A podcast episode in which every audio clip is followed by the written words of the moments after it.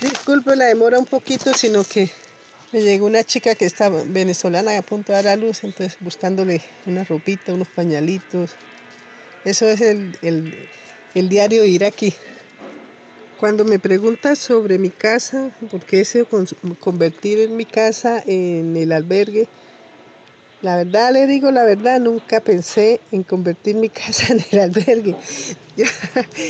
Nosotros con mi esposo veíamos que empezó a subir mucha gente, empezó a llegar gente a quedarse estacionados en los diferentes lugares de la calle, sobre todo aquí yo vivo la primera casa subiendo de Cúcuta, llega entrando a Pamplona y ahí hay un puente de teja. Y en ese puente se estacionaban las personas a resguardarse del frío, de la lluvia y ya empezaron a, esa noche estaba haciendo lloviendo y al frente de mi casa pues nosotros tenemos una casetica que la llamamos el tambo y yo le dije a mi esposo que sacáramos el carro que ahí se guarda y metiéramos esas personas a resguardarlas de la lluvia, pues empecé a dejarlos allí en la caseta y tenderles algunos plásticos, algunas colchonetas, buscar algunas frazadas. Y bueno, eso era por una noche, como el que ayuda por un momento a una persona. Pero desde ese día a la fecha, al que no volvió a entrar a la caseta ni al tambo fue el carro. Cuando me di cuenta no había un espacio ni en mi cocina porque era tanta gente que en vez de que durmiera fuera en la lluvia y en el frío, yo así fuera en la cocina ponía colchoneta, los pasillos, a veces nos tocaba pasar por encima las personas. La habitación, las dos habitaciones de mi casa se sacó la sala, todos los mueblecitos, el comedor, todo se desalojó para donde quiera, donde quiera que hubiese un rincón, un espacio, tener personitas. Porque ustedes no se imaginan lo que es ver llegar tantísima gente con niños recién nacidos, con mujeres que tenían tres días de haber dado a luz, una semana, niños prematuros, niños con problemas, toda esa población verla ahí a la deriva y, sin ningún tipo de, de como de protección. Yo quiero decirle que en los primeros meses que empezaron los migrantes, yo lo llamo un ataque de conciencia. Eh, subían camionetas, subía gente los fines de semana, traían cajas con comida, eh, repartían una cosa, otra, otra. Duró como tres meses, eso fue cuando comenzó el éxodo. Y después de, de, eso ya la gente empezó como a ver lo normal pasar, ya empezó a dejar de sentir, ya por último no le volvieron a ayudar a nadie. Porque eso en la carretera les repartían de todo, les daban frutas, plata, les daban comidas, de todo un poco. Entonces, este, pues, pero ahora no, ahora no, ahora eso cambió muchísimo.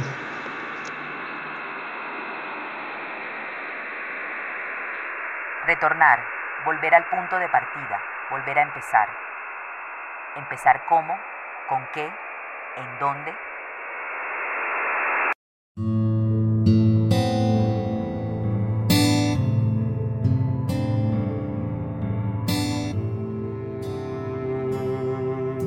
De Venezuela salieron y hoy, doblegados, deben regresar. Una pandemia asustó los cuerpos, rompió las costuras de 45.000 vidas que vuelven a un país roto. Un país que enfrenta una emergencia humanitaria compleja mucho antes de que el coronavirus empezara a cruzar fronteras.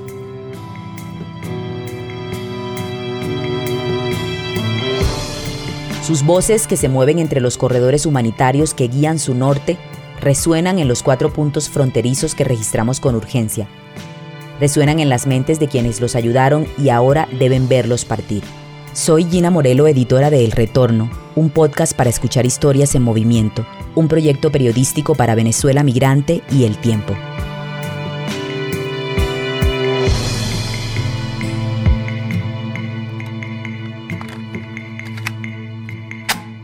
Dos, La llegada tuvieron que pagar algún dinero para pasar o no? Claro que tuvimos que pagarle porque es un riesgo para la misma gente del pueblo. Acuérdate que es ejército contra ejército. Entonces ahí se le paga hasta el mismo ejército. Eso es mentira. Allí hasta ahí, hasta ahí mismo se le da una harina pan, se le da cualquier cosa porque ellos nos están ayudando. Saben las circunstancias en que venimos. ¿Cuánto pagaron ustedes para ingresar a Ipiales? Mira, pagué, yo pagué 20 dólares de donde no los tenía, pidiéndole a todo el mundo. Y gracias a Dios que siempre me han, me han colaborado y me han escuchado. Ya llegando acá a Ipiales, eh, ¿ustedes están pidiendo algún albergue? Oye, sí, de verdad. tiene regada por varios países. Sí, pues la familia en general sí está regada. Hay gente en Perú, en Chile, otros están en Venezuela, otros estamos aquí en Colombia, pero en todos lados sí hay familia, en Bogotá, yo estoy acá en Tame. ¿Consiguió el permiso de permanencia? aquí en? No lo pude conseguir. Los requisitos que me pidieron son demasiados y no los pude conseguir. ¿Qué ayuda le ha brindado el gobierno colombiano y qué ayuda de organismos internacionales, ONG? Hasta el momento ninguna ayuda. Con lo que uno se gana y, y lo que no trabaja se mantiene. ¿En qué trabaja? Yo soy maestro de construcción. Aquí pues se dice oficial. Este, me he querido re- No, yo me vine sola porque ah, una amiga de la infancia, ella me insistió a que me viniera porque supuestamente el esposo iba a montar un restaurante, que iba a montar un negocio para que yo le colaborara acá porque ella me iba a recibir y iba y todo y por eso fue que yo tomé la decisión de venirme pero cuando llegué aquí la realidad era otra todo eso que ella me había dicho era mentira entonces Eh, yo tengo ya casi dos años acá en Ipiales. Voy para dos años ya, establecido acá. ¿Por qué llegaste a Ipiales?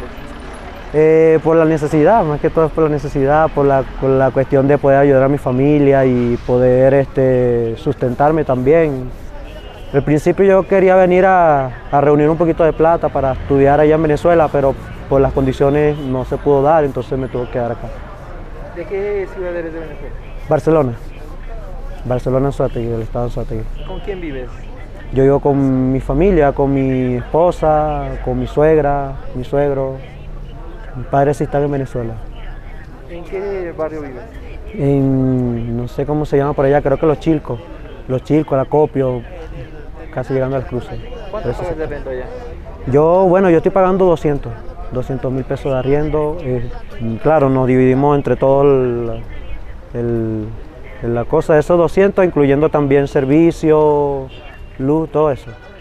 ¿Quieres volver a tu país ahora en estos tiempos de coronavirus? Pues la verdad...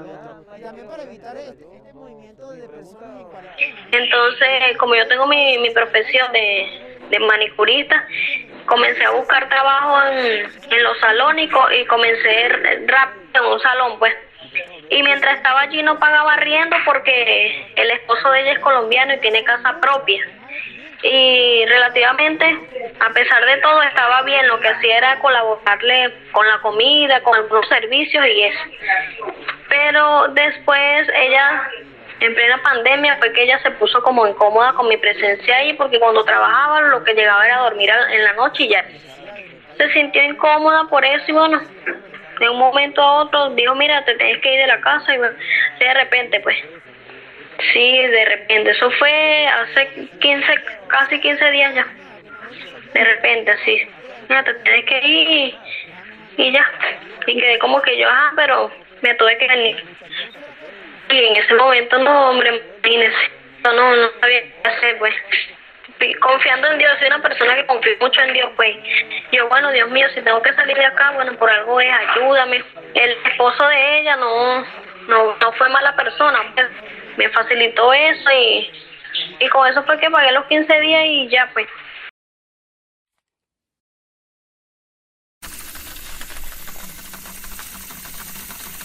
No, yo he estado allá, yo fui antes de que antes que empezara este coronavirus. Llegué aquí como dos semanas antes que yo, yo fui para allá.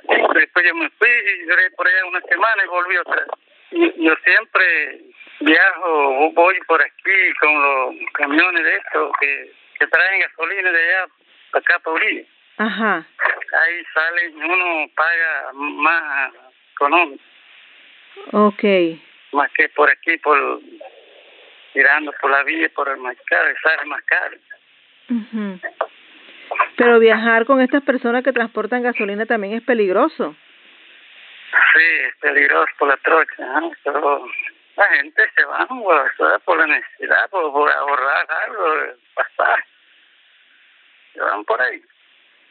Okay, eh, hay mucho mucha gente viaja entonces con las personas que que traen que llevan gasolina. Sí. Muchas personas por lo económico. Sí, ajá. A pesar del peligro. A pesar del peligro.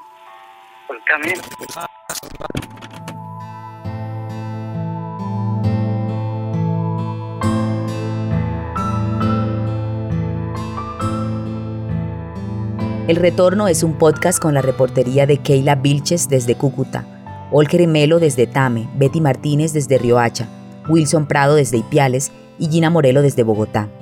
Visita el reportaje completo con datos y análisis sobre los corredores humanitarios y el retorno de miles de migrantes venezolanos a su país en www.venezuelamigrante.com y www.eltiempo.com. Si crees que es necesario que otros escuchen esta serie, recomiéndasela a quien creas que le puede interesar. El voz a voz es la mejor forma de dar a conocer esta realidad. Puedes seguirnos en Twitter, arroba Venezuela raya al piso migra, en Instagram, Venezuela raya al piso migra, también en las cuentas de Twitter, arroba puentes de como y arroba el tiempo. El tema original de este podcast que escuchan en la presentación y en los créditos de los episodios fue compuesto por Alejandro Jaramillo.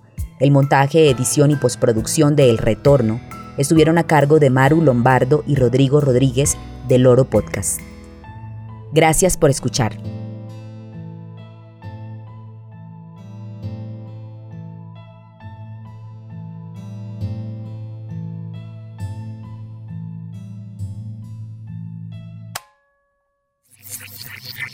Una producción